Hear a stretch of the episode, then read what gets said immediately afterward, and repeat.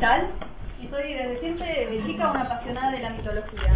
Así que vamos a estar compartiendo en estos encuentros, que son una jornada mensual, eh, mitos que yo les voy a ir trayendo, que les voy a ir convidando, y que después del relato, que en realidad va a ser muy breve, vamos a empezar a desmenuzarlo y analizarlo desde el punto de vista más que nada psicológico, porque en realidad los mitos son relatos de experiencias eh, individuales de cada uno de nosotros que se expresan en un lenguaje universal. Entonces vamos a ver cómo en realidad toda, todo este caudal mitológico está hablando de cosas que nos pasan hoy en día y que pueden esclarecer mucho nuestra psicología del día de hoy. ¿no? Eh, cuando cuando yo estudiaba mitología que era chica, me parecía que los mitos eran relatos fantásticos que me fomentaban, digamos, mi fantasía, pero después cuando fui creciendo y encontré fundamentalmente la psicología junguiana, me di cuenta que durante todos esos años de estudio yo me estaba nutriendo de algo sin saber muy bien de qué, ¿no? En esos mitos estaba encontrando algo muy nutritivo para mi desarrollo psíquico, sin saber todavía muy bien qué era lo que estaba encontrando, porque en realidad los mitos nunca nos hablan en un lenguaje directo, siempre nos hablan en un lenguaje simbólico, ¿no? y nunca son demasiado obvios. Siempre hay como una necesidad un trabajo de desciframiento que el psiquismo tiene que hacer para poder ir entendiendo de qué se trata el mito, ¿no? Una vez que uno empieza a entrenarse en esto y empieza a, de alguna manera, eh, generar la capacidad de, simbolizar, que acá en Tierra Cristal consideramos que es una capacidad fundamental para el aparato psíquico para que se mantenga sana, para que se mantenga sano es importantísimo que nosotros podamos simbolizar nuestra realidad. Cuando no podemos simbolizar, estamos en problemas graves, ¿no? Podemos tener algún trauma, poder, digamos, el aparato psíquico se detiene en su producción, entonces es muy importante que sepamos simbolizar. La mitología es un recurso simbólico muy grande. Yo recurro constantemente a escenas mitológicas para tratar de esclarecer mi propia realidad personal o la de mis pacientes también cuando vienen, ¿no? Hay un montón de cosas que amplificándolas desde el mito se comprenden mucho mejor. Entonces, lo que vamos a estar tomando como premisa es esto, que en realidad los mitos son relatos terapéuticos, son formas de hacer psicología. Y es una forma de hacer psicología que proviene de muchísimos años atrás, es parte del inconsciente colectivo de la humanidad. Por supuesto, la mitología que más común y más fácil de descifrar nos va a resultar a nosotros es la mitología griega, ¿no? La romana, digamos. Es mejor tomar la griega, porque la griega es como el estado más puro, ¿no? La romana es una traducción eh, de la griega con algunas variaciones, pero en principio la griega. Si nos vamos a otras mitologías, ya teniendo cierta capacidad de producir símbolos, vamos a poder comprender, por ejemplo, la mitología nórdica o la mitología hindú, o algunas cuestiones de la mitología egipcia, que es bastante críptica, aunque se entienden cosas, de la mitología babilónica, vamos a comprender, pero en algún punto nos van a resultar quizás un poco más ajenas, ¿no? Lo que vamos a estar trabajando en principio son algunos mitos griegos, algunos que, digamos que particularmente me parecen que pueden ser nutritivos e interesantes para ustedes. Después quizás empecemos a trabajar mitos de otras categorías, mitos egipcios, hay algunos que son muy lindos, que a me gustan mucho, hay mitos nórdicos muy hermosos también que vamos a estar trabajando. Eh, y van a ir viendo que a medida que vayamos avanzando en los encuentros, ustedes mismos van a ir dándose cuenta solos de que su capacidad de simbolizar va aumentando, ¿no? que eventualmente yo ya no voy a ser, digamos, la que sostenga el encuentro unilateralmente, sino que por ahí también les voy a preguntar, bueno, ¿y ese símbolo que aparece en el mito, qué será? ¿No? ¿Qué será que, qué sé yo, que Krishna ande con la flauta y las ovejas? ¿Qué significará eso? Y ustedes tirarán ideas y verán que no están tan desacertadas, ¿no? Es esto de empezar a, tejer y a meterse dentro del tejido simbólico una vez que uno entra en esa sintonía, ya no puede dejar de ver las cosas así. A mí me pasa que veo una película, que leo un poema, que leo un libro y no puedo dejar de ver símbolos todo el tiempo, ¿no? Como si, como cuando uno, por ejemplo, empieza a ver el prana, ¿no? Eh, y ya, o el aura y ya después no lo puede dejar de ver. Bueno, es más o menos así, ya se, se, digamos, como que se forma, forma parte de tu manera de interpretar el mundo y te empieza a constituir.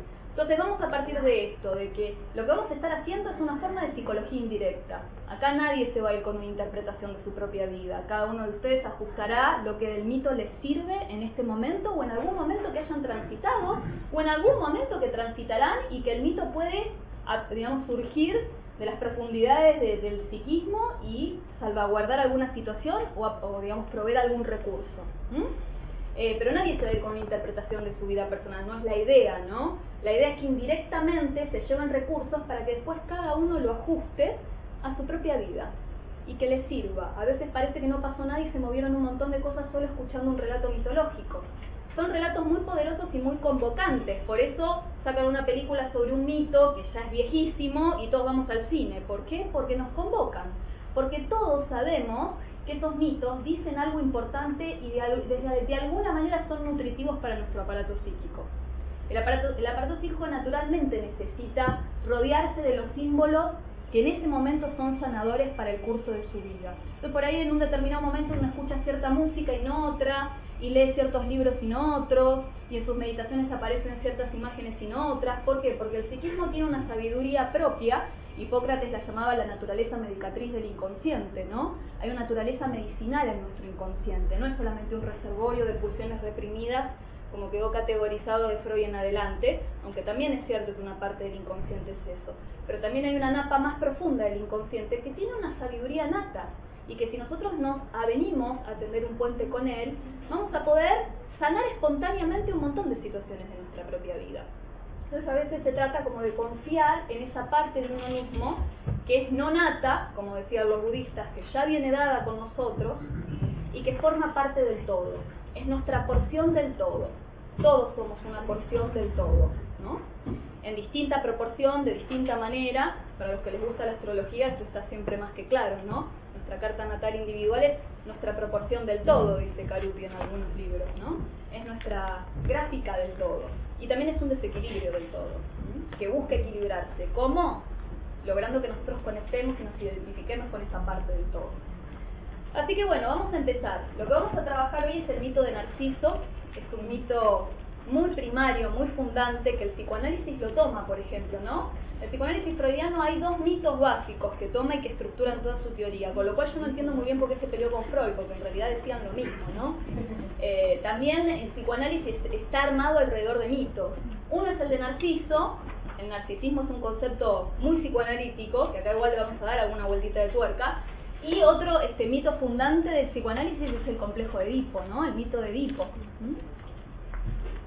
Lo que vamos a estar trabajando hoy es el mito de Narciso. Acá tienen una imagen que es bellísima, que es el, cuadro Narciso de Waterhouse. Es uno de mis artistas favoritos porque grafica impresionantemente escenas mitológicas. Todos sus, sus cuadros son sobre escenas mitológicas, así que lo pueden buscar y tiene la verdad que cuadros bellísimos. Este es el de Narciso. Y al lado de Narciso, que es el joven que se está mirando en las aguas, está esta doncella que se llama Eco, que vamos a descubrir de quién se trata porque ahora les voy a leer, digamos, una, una narración del mito y después vamos a empezar el trabajo simbólico, ¿sí? Bueno, el libro que les voy a recomendar sobre este mito se llama Egos, Eros, Ecos y es de Ana Cetina y Jorge Bocia. Egos. Egos, Eros, Eros, egos, ecos. Ese es el orden. Vale que se los escribo porque parece un trabalengua, ¿no? Eros, egos, ecos. Es de Ana Cetina y Jorge Bocia. Ambos son mitólogos y astrólogos orgullosamente de nuestro país, ¿sí? Son argentinos. Hacen unas elaboraciones impresionantes de los mitos eh, el libro este es un libro un tanto complejo, es cortito, muy chiquitito, es esto que yo tengo acá, pero es un, es un libro arduo, ¿sí? Y hay cosas del libro por las cuales a mí me parece que que abren como unas puertas impresionantes para, para, para, simbolizar y hay otras que me parece que se ponen muy técnicos y que yo no termino como de adherir tanto a eso, pero lo que vamos a ver hoy está un poco apoyado en algunos recursos que ellos prestan para interpretar el símbolo y en otras cosas que yo fui reversionando, ¿sí? Es una traducción un tanto eh, más simple y me parece como que, bueno, es darles lo más rico del mito, porque después ellos se ponen como a hacer algunas disquisiciones que por ahí hacen que se pierda un poco el eje a mi criterio, ¿no? Pero son fantásticos, son fantásticos, son fantásticos astrólogos y son fantásticos mitólogos. Así que les voy a leer la narración que ellos hacen del mito porque me parece como que es muy cortita y que está además escrita muy bonita, tiene la cualidad de que escriben muy bien. Bueno, vamos a ver de qué se trata el mito de Narciso, ¿sí? Dice así, el dios río, Céfiso, vamos a ir anotando los nombres, Céfiso, violó a Liríope, reiteradamente, dejándola embarazada de un niño que ya al nacer resultó tan bello que no parecía descolocado compararlo con el dios Apolo. y al que ella llamó Narciso.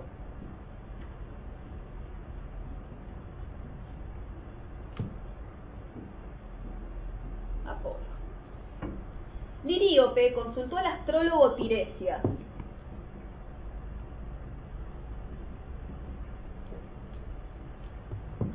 sobre el destino de su hijo. Y éste contestó enigmáticamente, vivirá mientras no se conozca. En su adolescencia, Narciso fue pretendido por muchos, tanto por varones como por mujeres, pero él se permitió desdeñar a todos. Su actividad predilecta era la caza. Cada vez que salía a cazar, lo observaba fascinada desde un escondite en la espesura del bosque la ninfa Eco. Que había sido condenada a no poder pronunciar nunca otra cosa que las últimas sílabas de lo que otros decían. Ella hubiera deseado confesarle a Narciso su amor, pero su naturaleza se lo impedía y por eso prefería mantenerse oculta. Pero cierta vez tuvo su oportunidad.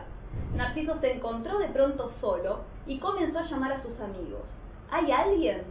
Alguien, respondió Eco. Narciso quedó atónito.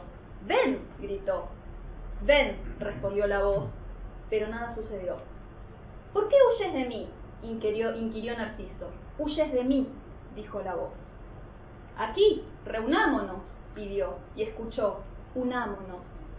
Mientras veía que Eco salía del bosque y corría directamente a abrazarlo. Pero Narciso, en cuanto la vio viniendo, la rechazó con repugnancia y se alejó gritando, quita esas manos, antes morir que puedas tú tenerme puedas tú tenerme, no pudo evitar repetir Eco desolada. En los días que siguieron, Eco enfermó de amor y fue adelgazando hasta hacerse prácticamente invisible. Entonces le rogó a la diosa Némesis, encargada de resguardar las proporciones en el cosmos, que le hiciera sentir a Narciso el mismo amor que ella sentía, acompañado del dolor de no poder alcanzar su objetivo. Y Némesis aceptó la idea, llamando en su auxilio a Eros, Así que cierta vez que Narciso se había inclinado para beber en las plateadas aguas de una fuente pura, Eros le clavó una de sus certeras flechas en el corazón justo cuando se observaba en el agua. Narciso se enamoró instantáneamente de aquel joven hermoso que veía frente a sí, alargó sus brazos, pero la imagen se desvanecía cada vez que intentaba tocarlo. Durante un tiempo sufrió indeciblemente la imposibilidad de abrazarlo, de besarlo, hasta que finalmente cayó en la cuenta. Amaba su propia imagen, se deseaba a sí mismo. La conciencia de la absoluta imposibilidad de realizar este amor fue demasiado para él. Presa de una fiebre mortal, comenzó a transformarse en una flor de narciso. Y así es como quedó, al borde de la fuente cristalina, convertido en una flor de narciso. De eco, en tanto, solo su voz continúa escuchándose de vez en cuando en los lugares más remotos. Esta es la historia.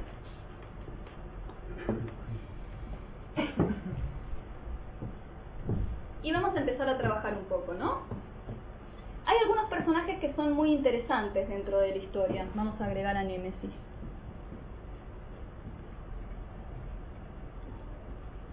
¿No? En el mito nada es casual, todo es simbólico, pero todo está cifrado de alguna manera, con lo cual a veces tenemos que remitirnos al origen de las palabras, al origen de los nombres, a ciertas cuestiones etimológicas, a ciertas cuestiones del lenguaje, ¿no? Para poder ir entendiendo qué nos está queriendo decir el mito.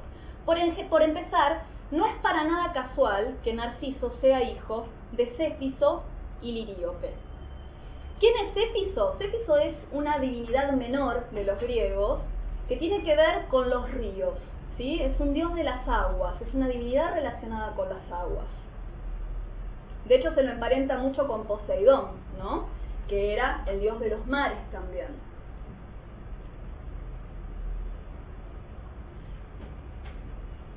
Céfiso entonces, de alguna manera, nos está hablando del agua, nos está hablando del río, nos está hablando de lo que fluye, nos está hablando de lo que cambia, ¿no? Podemos recordar una frase, una famosísima frase de Heráclito que dice no te puedes bañar dos veces en el mismo río, ¿no?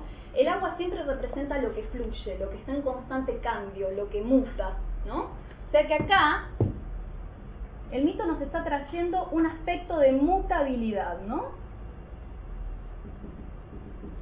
A través de esta deidad menor de los ríos y las aguas. Y por otra parte, Narciso, que no solamente es hijo del padre, sino también hijo de la madre, proviene del liríope. Liríope proviene de la flor del lirio. La flor del lirio es una flor que está relacionada básicamente con la pureza, ¿no? Liríope además era una virgen. Virgen también significa pureza, una virgen que fue violada por Céfiso. Entonces, la acepción que se le da acá a este lirio puro, que es la madre de Narciso, es que justamente el iríope representa lo contrario de, Céfiso. Si Céfiso representa lo que muta, lo que cambia, Liríope representa lo que permanece puro, inmutable, siempre igual a sí mismo, siempre blanco, siempre puro, siempre igual. O sea que acá tenemos un principio de mutabilidad y acá tenemos un principio de inmutabilidad. ¿Se va entendiendo esto? Sí. O sea que ya el mito nos está hablando que Narciso es, de alguna manera, producto de una contradicción de opuestos complementarios, ¿no? Es producto de una oposición básica que existe también en todos nosotros, que es la parte que quiere mutar y que muta constantemente y cambia, la parte de nuestra identidad que va siendo y la parte de nuestra identidad que se mantiene igual a sí misma en estado puro.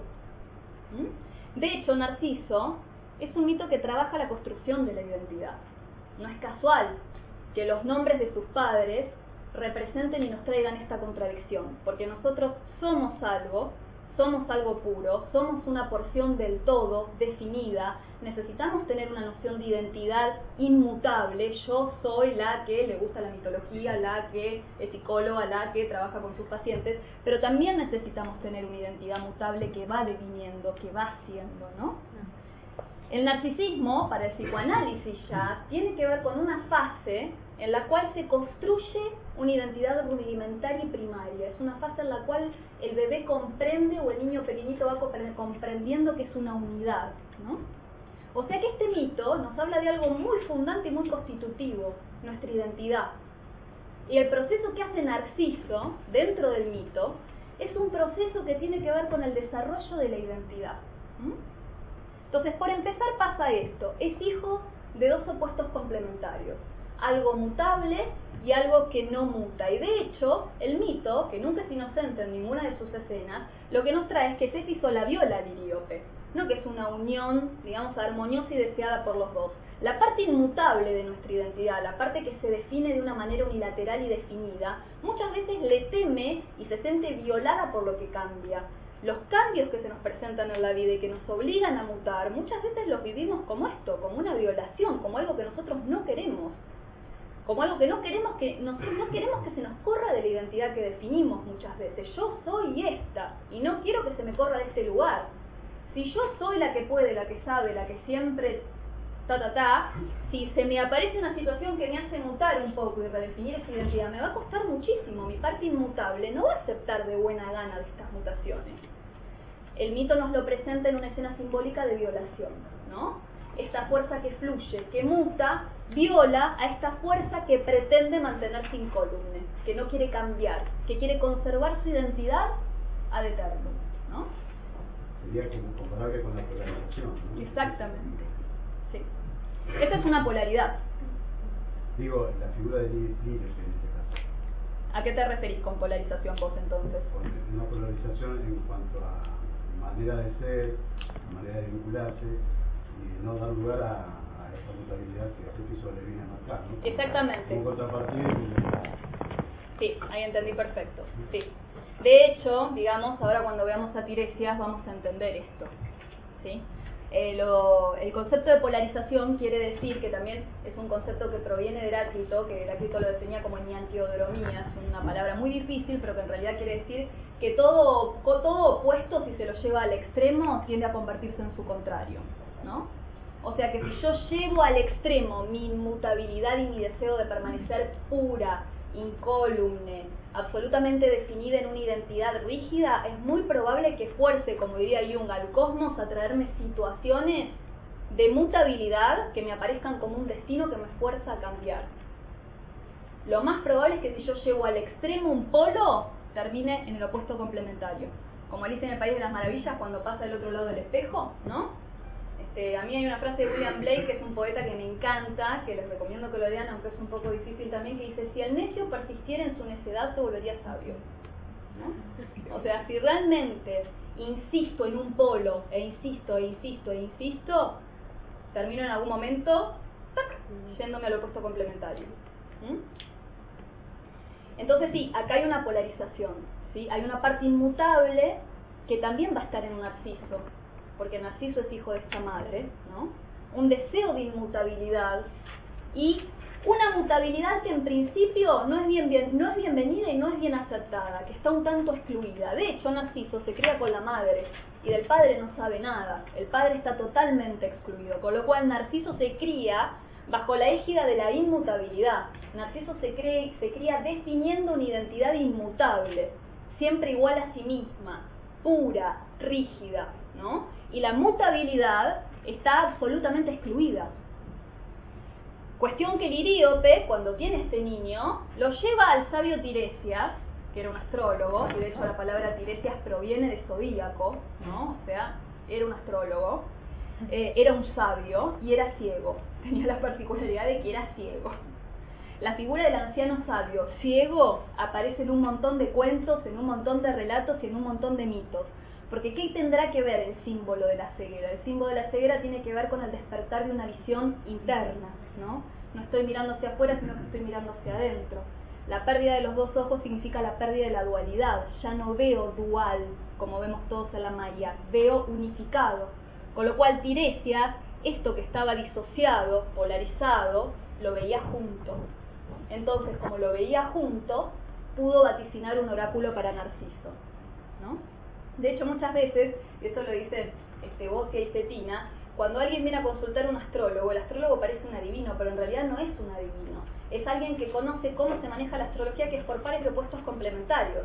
Entonces sabemos que si alguien está muy polarizado en Pisces, Pisces es el signo del caos, en algún momento le va a venir un palazo virginiano, que es el opuesto complementario, ¿no? Entonces algo va a hacer que, que tenga que bajar a tierra automáticamente y que se tenga que ordenar y que tenga que responder a la realidad, porque es la ley de los opuestos complementarios y la ley de la polarización. Entonces parece adivino, pero no es adivino, es que entiende alguna cosa, alguna cosa sobre la ley de la complementariedad.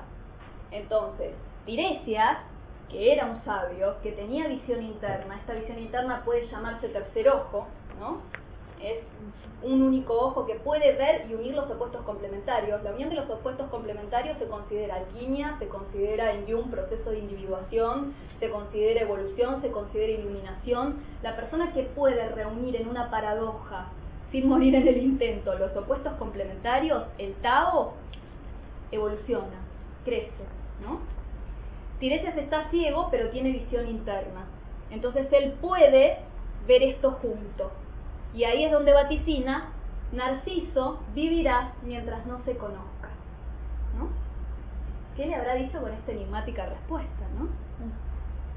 Algunos dicen, mientras que no conozca su imagen física, mientras que no se mire en ningún espejo, entonces la madre mandó a cubrir todos los espejos y le impidió. Bueno, en realidad la frase textual es mientras que no se conozca a sí mismo, es esa. Vivirá mientras no se conozca a sí mismo. ¿Mm? Que no es lo mismo que mirarse en un espejo. Aunque después la imagen del espejo aparece, ¿no? Pero en principio lo que dice es esto. Es interesante saber que Tiresias tiene dos versiones sobre por qué se quedó ciego. Una de las versiones es porque eh, sin querer vio a la diosa Atenea, que es una diosa virgen, declaradamente virgen, la vio desnuda, entonces la diosa que no permitía ese tipo de ultrajes, porque era una diosa guerrera virgen, lo castigó con la ceguera, ¿no? Y la otra versión es que vio a dos serpientes, una femenina y otra masculina, copulando juntas en el mismo momento, ¿no? Y eso eh, hizo que automáticamente él cambie de sexo. De hombre se volvió a mujer, ¿no? Ese acto de ver a las serpientes copulando generó un efecto mágico que hizo que él automáticamente cambie el sexo. La segunda historia es bastante más divertida, que es esta, se volvió mujer, ¿no? Entonces después vivió como mujer un largo tiempo, se encontró de vuelta en el bosque con estas dos serpientes copulando y lo volvieron a llevar nuevamente al otro polo que era hombre, ¿no? Entonces un día, Hera y Zeus, que son los dioses máximos del Olimpo, que también aparecen respecto de Eco, ¿no? y que eran marido y mujer, estaban discutiendo acaloradamente porque Zeus, que era un infiel consuetudinario, le decía a Hera que como la mujer gozaba más en el acto sexual, el hombre tenía una especie de licencia poética para ser infiel, porque tenía que tener más relaciones sexuales para poder tener el mismo goce que la mujer. Entonces Hera, que esto no se lo bancaba porque era una celosa también de los infiernos, dice, ya sé lo que vamos a hacer, vamos a ir a ver a Tiresia, que fue hombre y fue mujer, para que nos diga a ver quién goza más en el acto sexual. Entonces lo fueron a ver. Y Tiresias dijo, la mujer goza respecto del hombre nueve veces a uno. Entonces, claro, Zeus salió airioso diciendo, ves, yo tengo nueve de ventaja con respecto, tengo nueve relaciones sexuales que estoy en deuda. Entonces era, que no era de las que se quedaba calladita y era bastante colérica y vengativa, en ese acto lo dejó ciego, ¿no? Oh. Pero tanto en el ver a la Atenea desnuda, que Atenea es esto, es una diosa virgen, una diosa masculina que en el momento de su desnudez muestra su feminidad, ¿no? Masculino y femenino juntos, y también la cópula de las dos serpientes juntas, estas las dos serpientes, digamos, entrelazadas, es un símbolo alquímico que se llama el caduceo de Mercurio, ¿no? Eh, y que tiene que ver también con la integración de los opuestos en este caduceo, que es donde se mezclan las sustancias para que se alquimicen. Eh, entonces, eh, tanto en una versión como en la otra, de lo que se trata es de la integración de los opuestos. Y que la visión interna surge cuando uno va logrando integrar a los opuestos. Un ejemplo, bien, del anciano sabio, que es un arquetipo jungiano de los, de los clásicos, de los bien jungianos, eh, casi siempre, digamos, aparece como yo les contaba, en los cuentos y en los relatos ciegos. Nosotros tenemos acá un anciano sabio de producción nacional que es Borges, ¿no? Borges eh, es bien el arquetipo del anciano sabio, absolutamente ambiguo siempre en sus respuestas, difícil de captar. Toda la, digamos, la, literatura de Borges es así, te escurridiza totalmente. Entonces te dice una cosa y empieza los libros y te dice que yo, que usted sea el lector y que yo sea el escritor es puramente circunstancial, podría haber sido al revés. Todo el tiempo te está cambiando los roles y cuentan una anécdota que a mí me encanta en la Biblioteca Nacional, donde hay una mujer que estaba leyendo y lo ve pasar a Borges le dice, ¿usted es Borges? Y Borges le dice, momentáneamente. ¿No? La cosa de la identidad mutable. Además, Borges era un fanático de Heráclito. En toda la poesía de Borges aparece Heráclito por aquí y por allá. ¿no? Me parece mucho también la mitología griega. Eh, entonces él se definía como algo mutable. Hoy soy Borges, mañana no sé. ¿no? Momentáneamente. Entonces, la cuestión es que Tiresias es un anciano sabio que despertó la visión interna por la integración de los opuestos y que como integró esos opuestos, puede ver que acá hay algo en Narciso que no está integrado, que hay un aspecto inmutable que proviene de la madre que lo tiene tomado, que hay un principio mutable que viene del padre que está totalmente excluido, y que Narciso, mientras no se conozca a sí mismo, vivirá. ¿Qué significa esto? Iremos viendo, ¿no? ¿Vamos bien hasta acá? ¿Tienen alguna pregunta? Bueno, resulta ser que Narciso, como buen niño de la madre, podríamos decir desde la teoría de Hellinger, ¿no? Cuando el nene queda pegado a la madre y el padre está excluido, ¿no? No completa su proceso de desarrollo masculino, ¿no? El nene de mamá es un seductor, Narciso es un seductor. Narciso anda seduciendo a troche y moche, todos lo admiran, y en los admiradores, dicen Cetina y Bocia, está desplazado este amor excesivo de la madre hacia Narciso, ¿no? Iríope lo tiene Narciso solo para él, ¿no? Y en todos estos admiradores que lo persiguen por todos lados, está de alguna manera representado y desplazado ese amor y esa admiración de la madre. Narciso es admirado.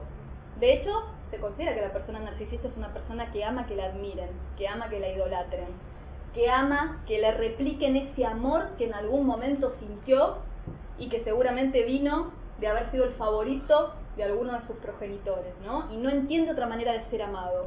Si no es como el favorito, no es, ¿no? Entonces él es totalmente el favorito de la madre y repite esto con otras relaciones. Es el favorito de la vecina, es el favorito del vecino y a todos los desprecia. Hasta que en determinado momento anda por ahí, escucha un ruido, Eco ya está enamorada de él, que lo ve por todos lados. Vamos a trabajar un poco el personaje de Eco que ya viene apareciendo, ¿no? De hecho la palabra eco que nosotros usamos como el eco de la voz viene de este personaje, es una palabra griega, ¿no? Entonces Eco, que empieza a aparecer en la espesura, enamorada de Narciso, pero sin animarse a salir, porque tiene una condena encima, es la de repetir únicamente las últimas sílabas de lo que el otro pronuncia, no se anima a terminar de acercarse. ¿Qué le pasa a Eco? Eco es una ninfa, las ninfas también son deidades menores dentro del panteón griego. Era justamente todo lo contrario, ¿no? Después quedó mutilada en su hablar, pero en su momento era una gran parlante, una gran conversadora, una conversadora agradable. Entonces Zeus nuevamente, cuando se quería ir de juerga, la dejaba a Eco apalabrándola, charlando, entreteniendo a Hera, para que Hera no se diera cuenta de lo que estaba pasando. Hasta que en determinado momento Hera se da cuenta de que Eco le está palabrando y le está encubriendo otra cosa. Entonces en ese momento, como es una diosa colérica, como es una diosa vengativa, la condena, ¿no? ¿A qué? A producir, únicamente reproducir, únicamente las últimas sílabas de la palabra del otro, de las palabras del otro, ¿no? Entonces, Eco, que está enamorada de Narciso en determinado momento, se anima a acercarse, Narciso habla, ella repite solamente los últimos ecos de sus palabras, se le tira encima, Narciso la rechaza violentamente y entonces ella, ofendida y herida en su amor, decide invocar a la diosa Némesis para que restaure el orden y le haga vivir a Narciso el mismo desamor que ella está viviendo. ¿Quién es Némesis? Némesis es una diosa temible, ¿no? Eh, pero en realidad el nombre de Némesis proviene de, eh, significa la que restaura las proporciones, ¿no? Acá tiene mucho que ver también con Tiresias, tiene bastante que ver con Tiresias, también es como una especie de anciana sabia, ¿no? Es la que restaura las proporciones del universo y es la que está destinada, de alguna manera, a vengar los pecados de los hombres que alteran esa proporción del universo. ¿Y cuál es el pecado humano que más altera las proporciones? El pecado de ibris, dirían los griegos, el pecado de soberbia, de arrogancia, el querer compararse con los dioses, el querer escapar de los límites mortales, el no asumir la propia condición humana. Cada vez que un humano peca de ibris, los dioses castigan. Y la específica diosa que custodia este principio es Némesis. Hay un montón de humanos castigados por pecado de Ibris. Uno de ellos es Sísifo, ¿no? Eh, que es condenado a subir una piedra por una ladera de la montaña y que se le caiga del otro lado. Eh, muchos. Bueno, no es casual que Némesis entre en acción acá. ¿Por qué? Porque Narciso con quién era comparado por su belleza? Con Apolo, ¿no? Era comparado con un dios, ¿no? Y él estaba como en este lugar narcisista de pseudo dios, ¿no? Donde él tenía derecho a rechazar a todo el mundo, era el niño favorito de la madre, tenía una identidad pura, absolutamente conservada. Entonces había un pecado de soberbia bastante grande, ¿no? Justamente dentro de la dinámica psíquica, y esto ya lo habla el psicoanálisis y más que nada después lo clarifica el psicoanálisis lacaniano, la ley, los límites, tienen que ver con el padre. El que pone los límites, el que pone la ley, el que corta la simbiosis entre la madre y el hijo, es el padre. El portador de la ley es la energía paterna. ¿no? Dentro de los arquetipos zodiacales, Saturno. ¿no? Es el que corta con esta simbiosis, con este pegoteo. Cuando falla, diría la la metáfora paterna, que siempre en todos nosotros es medianamente fallida, no crean que, que no, eh, tenemos distintos grados de, patología. ¿no? Eh, hay casos en los que la ley del padre está completamente excluida y negada y ya tenemos como una psicosis, ¿no? Eh, la cuestión es esta, Narciso está por fuera de la ley, está por fuera de los límites, porque acá no hay padre, o sí hay padre, pero está totalmente excluido de esta diada. ¿no? Entonces, ¿quién viene? ¿Qué es lo que pasa cuando no hay padre y cuando no hay reconocimiento de los límites y de la propia humanidad? Y un diría, el ego se hiperinfla. Empieza a aparecer una hiperinflación del ego la persona empieza a sentir que está por fuera de los límites humanos y empieza a pecar de arrogancia. Esta arrogancia en la vida cotidiana la podemos ver de mil y una maneras. El narciso aparece despreciando a todos sus semejantes, ¿no? Puede aparecer despreciando a todos nuestros semejantes, es una forma de arrogancia muy clásica, pero puede ser, por ejemplo, en las cosas más sencillas.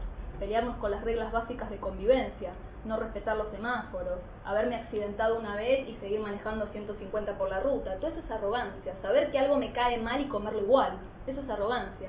Eso tiene que ver con no poder detectar los límites, ¿no? Con pelearnos con los límites. Todos tenemos alguna cuota de arrogancia, porque todos en algún punto tenemos un poquito excluido al padre. Porque todos venimos de fusión con la madre una función mejor, una fusión peor, pero todos venimos fusionados con la madre y solo en un segundo momento se le empieza a dar lugar al padre. Y esa inclusión del padre depende mucho de cómo la madre lo mire, ¿no? Con qué ojos la madre mire al padre. Esta madre, obviamente, del padre no quiere saber nada. Ella quiere seguir inmutable como un lirio blanco, con su hijito Narciso también inmutable, adorado, ¿no? Que no sale, ¿no? De este amor pegoteado con ella, que rechaza a todos sus pretendientes, que en realidad no hacen otra cosa que prodigarle el mismo amor y la misma admiración que ella le prodiga, con lo cual en la vida de Narciso no aparece nada diferente, no aparece ningún tipo de mutabilidad. El padre todavía brilla por su ausencia y el hijo está atrapado en la relación de la ma con la madre y con un ego totalmente hiperinflado, ¿no? Hasta que llega Eco. ¿Qué es lo que hace Eco? En vez de admirarlo, en vez de decirle todo lo lindo que es, lo único que puede hacer es devolverle como si fuese un espejo neutro las últimas sílabas de lo que él pronuncia, ¿no? Funciona como un espejo que le devuelve algo de sí mismo, algo de lo que él dice se lo rebota, ¿no? Se lo devuelve. Y ahí se produce como un primer resquebrajamiento. No tiene del otro lado a alguien que lo admire y le dice todo lo hermoso y todo lo divino que es. Tiene a alguien enfrente que si bien lo ama, lo único que puede hacer es devolverle parte de sí mismo, algo de sí mismo. Entonces ahí algo de este conocerse a sí mismo empieza a pasar. Él empieza a incorporar algo de sí mismo, mínimamente sus propias palabras, ¿no? Esta es la base ni más ni menos de la palabra de la terapia lacaniana. La terapia lacaniana, el terapeuta funciona como un espejo que le devuelve al paciente esos significantes privilegiados que aparecen esas palabras que insisten, esas palabras que parecen decir una cosa pero en realidad dicen otra, ¿no? El terapeuta funciona un poco como eco. En la terapia lacaniana más todavía, pero en general funcionamos un poco como eco, devolviéndole al paciente lo que de él mismo todavía no está pudiendo ver, devolviendo con neutralidad lo que todavía tiene excluido de sí mismo, ¿no? Entonces ahí se produce alguna especie de insight. Narciso ya no es el mismo, empieza a recibir algo de sí y empieza a conocerse así, que era el vaticinio que Tiresias le había, le había hecho, que promovería el fin de su vida. Pero el acto crucial, vos y Cetina dicen que el acto crucial es encontrarse con Eco. Yo creo que sí, que acá se empieza a resquebrajar esta unidad inmutable de Narciso. Pero en realidad el acto crucial es cuando aparece Némesis. Para mí, ¿no? Cuando aparece Némesis, lo que sucede es que llama a Eros, ¿no? ¿Saben quién es Eros? El dios del amor, exactamente. Hijo de Afrodita para la mitología griega. Vamos a verlo cuando trabajemos un mito que es Eros y Psique. Es un mito precioso. Eros es el dios del amor, es hijo de Afrodita, un dios peligroso porque es el dios del flechazo, ¿no? Es el dios que anda flechando eh, a los seres humanos y haciéndolos enamorar de lo primero que ven, que no necesariamente tiene que ser otro ser humano. Por ejemplo, Pasifae las enamorarse de un toro, ¿no? Las flechas las enamorarse de un toro. Y ese es el gran quilombo que se arma en Creta con el Minotauro, ¿no? Se enamora de un toro y para copular con él tiene que construir una vaca de madera y bueno, ahí después lo vamos a ver también. Eros es peligroso, ¿no? De hecho, bueno, después él termina como bebiendo de su propia medicina porque se enamora de Psique por rozarse con una de sus propias flechas de amor, ¿no? Él lo que provoca es esto, que cuando una de sus flechas te roza, caes perdidamente enamorado, fulminadamente enamorado, irracionalmente enamorado de lo primero que ves.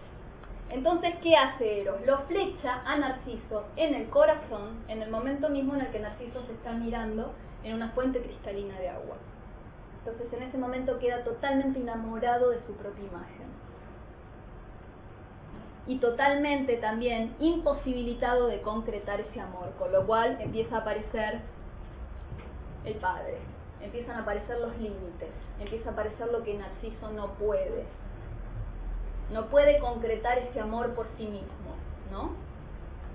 si el ego se empezó a resquebrajar acá, si esta inmutabilidad se empezó a resquebrajar acá, con Narciso recibiendo algo de él mismo y empezando a conocerse, cuando queda flechado frente al agua con su propia imagen, también se termina de completar este proceso de conocerse a sí mismo, de saber quién era, de integrar los límites, porque conocerse a sí mismo implica también reconocer que uno es hijo de una madre y hijo de un padre, diría Hellinger, ¿no? Completarse es reconocerse como hijo de los dos, en esa oposición de opuestos complementarios, lo que soy de mi mamá y lo que soy de mi papá. Él al tener excluido al padre no se conocía a sí mismo todavía. Cuando aparecen los límites, cuando aparece esto que él no puede concretar, cuando aparece su humanidad, su amor, cuando aparece su frustración, cuando aparece algo distinto, aparece por lo tanto el padre, él se completa, se conoce a sí mismo y ahí es donde por supuesto muere como le había vaticinado Tiresias, ¿no?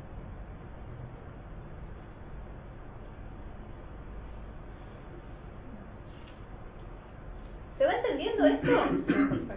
¿Hay algo que quieran comentar, algo que quieran preguntar? El caduceo es el mismo que por hoy nos llega eh, a través de la medicina, ¿no? Sí, el símbolo de las farmacias también. Es un símbolo médico que en realidad proviene de un simbolismo alquímico.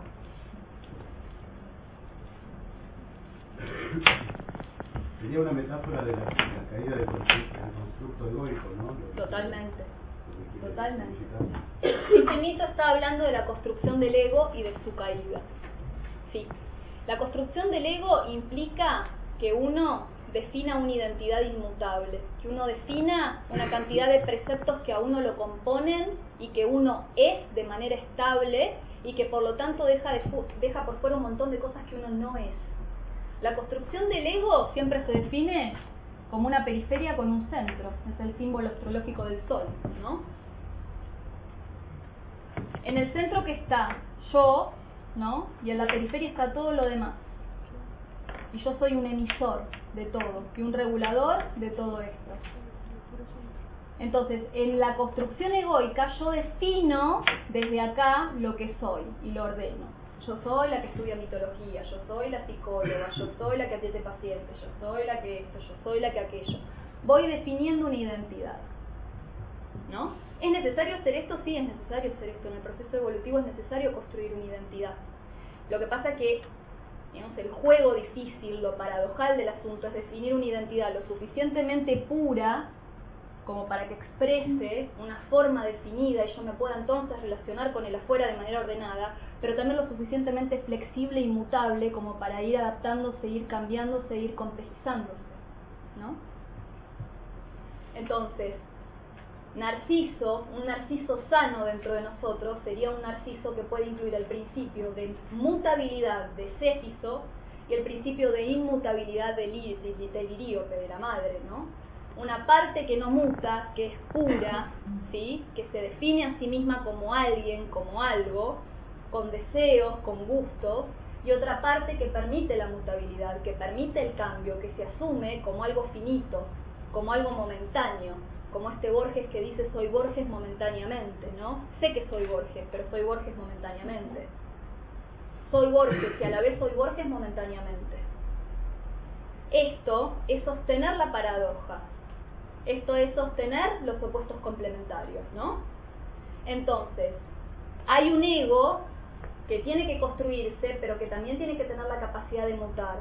Y cuando no tiene la capacidad de mutar, vamos a caer en un problema y la vida nos va a obligar a mutar rompiéndonos muchas veces, obligándonos a rompernos. La construcción egoica entonces tiene que ver con el proceso que tiene que hacer Narciso, ¿no? De definirse como alguien, de definirse como alguien puro, como alguien con una identidad estable, como alguien que es tal, es Narciso, ¿no?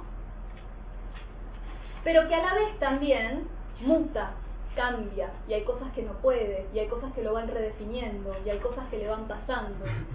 Hay una diferencia muy grande, y creo que esto aclara más el panorama, y esto se trabaja mucho en psicología junguiana, entre el ego y el sí mismo. ¿No? El ego dentro del aparato psíquico es solo el centro de la conciencia, ¿no? Y el sí mismo es el núcleo del inconsciente y es el centro del psiquismo todo. ¿no? El sí mismo es la porción del todo en nosotros. ¿Qué es lo que le dice Tiresias? Conoce cuando se conozca a sí mismo, cuando conozca esto de sí. ¿no? En general nosotros lo que conocemos y nos ocupamos mucho por definir es esto. Y perdemos bastante el contacto con esto, que en realidad hay acá, según Jung, una especie de cable que se llama función trascendente, ¿no? que es lo que hace que el ego se conecte con el sí mismo y que, por ejemplo, podamos preguntarnos cosas sobre las definiciones que hacemos y conectarnos con algo un poco más grande. A ver, ¿será tan así que yo soy tan buena? ¿Será tan así que nunca manipulo? ¿No será que esta vez sí quise? Entonces, a partir de esas preguntas que van surgiendo, a partir de poder reconocer esos reflejos que me van apareciendo, esto que Eco hace sobre Narciso, empieza a fortalecerse la función trascendente y este ego pasa a ser un centro de comando de algo mucho más grande que es el sí mismo, ¿no? El narcisismo, el ego muere cuando uno se conoce a sí mismo, cuando uno conoce su sí mismo, cuando uno conoce esta porción del todo que lo habita. ¿Se entiende eso? Entonces, el cuento en realidad nos habla del mito, nos habla de eso, de que la muerte del narcisismo como centro rígido, estructurado, como una identidad que en algún momento sirve y es necesario construir, pero que después se tiene que complejizar, aparece cuando uno es capaz de conocer su sí mismo. ¿Mm? ese, ese sí mismo que vendría a ser la porción del todo. Sí.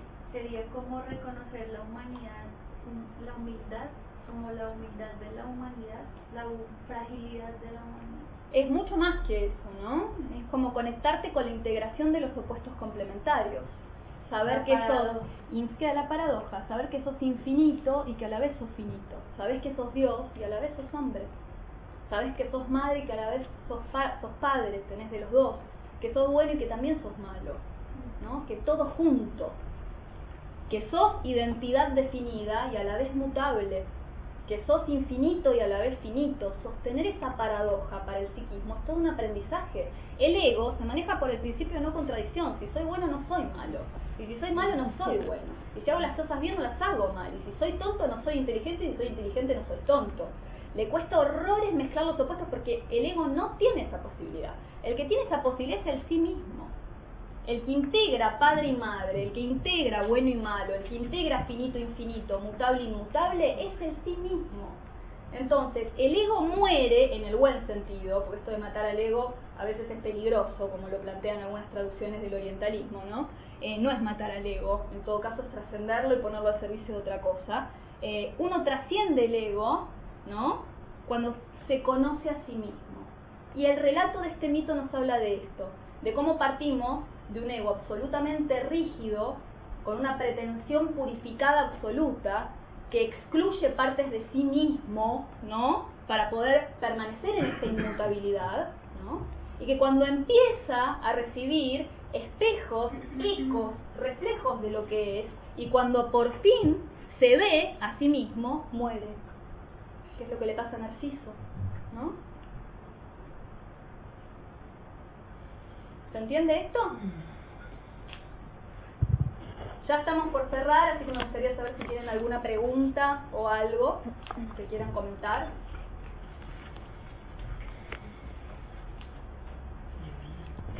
¿Se entendió? ¿O se entendió mucho o no se entendió nada? Lo último que me gustaría así explicarles es que este mito también nos habla del fenómeno del enamoramiento, ¿no? Esto es algo de lo que Cetín y se dicen y que a mí me parece que es como el aporte más lindo que hacen. El enamoramiento siempre tiene que ver con un fenómeno en donde hay un narciso y hay un eco. Hay alguien que está en el centro de la escena y hay alguien que como un eco es simplemente su periferia. En el estado de enamoramiento hay un narciso y hay un eco, ¿no? Pueden ir variando las partes de la relación que están en un lugar y que están en un otro, ¿no? Lo que dicen ellos es que la definición de un amor maduro, que tiene que morir esto, digamos, tiene que morir esto para que pueda aparecer un amor maduro, un amor que tenga en cuenta los opuestos complementarios y que se relacione de esa manera, no tiene que definirse así como un círculo, como un centro con una periferia, como un narciso con un eco, ¿no? Tiene que definirse como un elipse, dos núcleos iguales que emiten y reciben de la misma manera. ¿no? Narciso es un emisor. La persona que en la relación amorosa, romántica, narcisista, está en el lugar de Narciso, digamos, valga la redundancia, es un emisor. Siempre se tiene que hacer lo que él dice, lo que él quiere, tiene que recibir la imagen que él desea, tiene que ser admirado, tiene que ser querido, es el que lleva adelante la relación, ¿no? Y Eco es una personalidad un tanto desgajada que es en función del otro, es el eco del otro, ¿no? El que está en el lugar de eco cuando la relación se termina, si no prospera, queda devastado, porque es en función de ese narciso que ocupa el centro, ¿no? Y Narciso nunca termina de conocer esto, siempre está emitiendo, nunca está recibiendo. Son personas a las que les cuesta horrores tomar, por ejemplo, ¿no?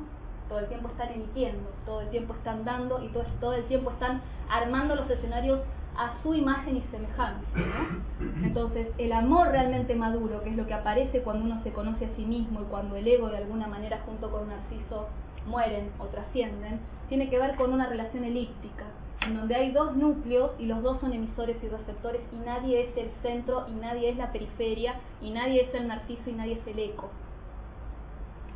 Astrológicamente hablando sería incorporar Acuario para, el Leo, ¿no? Sí. O sea, esa cosa más humana que tiene Acuario y, hacerlo salir de, su centro de Leo. Por un lado es eso, porque digamos el Sol es el, planeta que rige a Leo y el, el amor romántico narcisista es bien de la fase leonina, ¿no? Eh, de hecho, digamos, este, es bien lírico el amor leonino, ¿no? Y lírico también viene de Liríope, justamente, la madre de Narciso, ¿no? Pero también a mí me parece que no solamente tiene que ver con incorporar el desapego acuariano y el descentramiento acuariano, sino que también tiene que ver con el pasaje a la otra forma de amor que es Libra, ¿no? El amor más maduro, más romántico en el sentido y- equilibrado, más maduro es esto, las dos balanzas podríamos decir, ¿no? El símbolo de Libra son dos balanzas en equilibrio, ¿no? Esta objetividad de saber que somos dos individuos, pero que a la vez tenemos un vínculo. De hecho, un astrólogo que se llama Idemont decía, ¿por qué, digamos, el signo de Libra es el que grafica el amor si es un signo de aire? ¿no? El aire no es muy romántico ni muy amoroso, el aire es bastante objetivo, porque evidentemente para generar una relación eh, madura es necesario tener una distancia óptima con el otro. Y el único que sabe administrar esa distancia óptima dentro de los, de los elementos astrológicos es el aire, ¿no? Tiene que haber dos yoes, tiene que haber dos personas que se conozcan a sí mismas, ¿no? No una que dependa de la otra para la construcción de su ser y para ser justamente. Narciso depende de Eco para sentirse Narciso. Y Eco depende de Narciso para ser alguien, porque si no es un simple eco, no es nada, ¿no? Estas relaciones así son bastante psicopatológicas de la vida cotidiana y todos hemos tenido alguna experiencia en donde o sea, hemos sido Narciso o hemos sido Eco, ¿no? Y el gran desafío es pasar a esto, a, una, a un funcionamiento en elipse. Somos dos núcleos emitiendo y recibiendo. ¿Se entiende? Bueno, ¿alguna pregunta, alguna duda? ¿Algo que quieran comentar? Aún se acordará al mito de la doncella manca. Al mito de la- Sí, Eco es como una doncella manca. Sí, totalmente. Doncella manca en algún momento lo veremos. Es un cuento muy antiguo que está detrás de todos los relatos de las princesas de Disney, por ejemplo. ¿no? Está detrás de la Bella Durmiente, está detrás de la Blancanieves, está detrás de la Cenicienta. Son todas doncellas mancas en el fondo. Es un relato más antiguo que las sustenta a todas. Las mete como dentro de un paraguas. Así que en algún momento también lo vamos a ver. Eco es una doncella manca. Pero la doncella manca que vamos a ver probablemente la vez que viene es Sique. El mito de Eros de Sique. Sique es claramente una doncella manca y también Eros y Sique trabajan el pasaje, igual que Narciso y Eco, del amor lírico, del amor narcisista, del amor ciego, a un amor maduro, ¿no? A un amor que tiene en cuenta a un otro, que quiere otredad, que quiere afirmar a un otro que es diferente pero que a la vez es semejante. Y para que todo esto suceda, Narciso tiene que morir conociéndose a sí mismo y produciendo el avance de esta porción del todo que nos habita, que sabe lidiar con la complejidad y con los opuestos complementarios. Narciso no quiere nada diferente de sí. ¿Mm? Bueno, ¿cómo estuvo? Muy bien.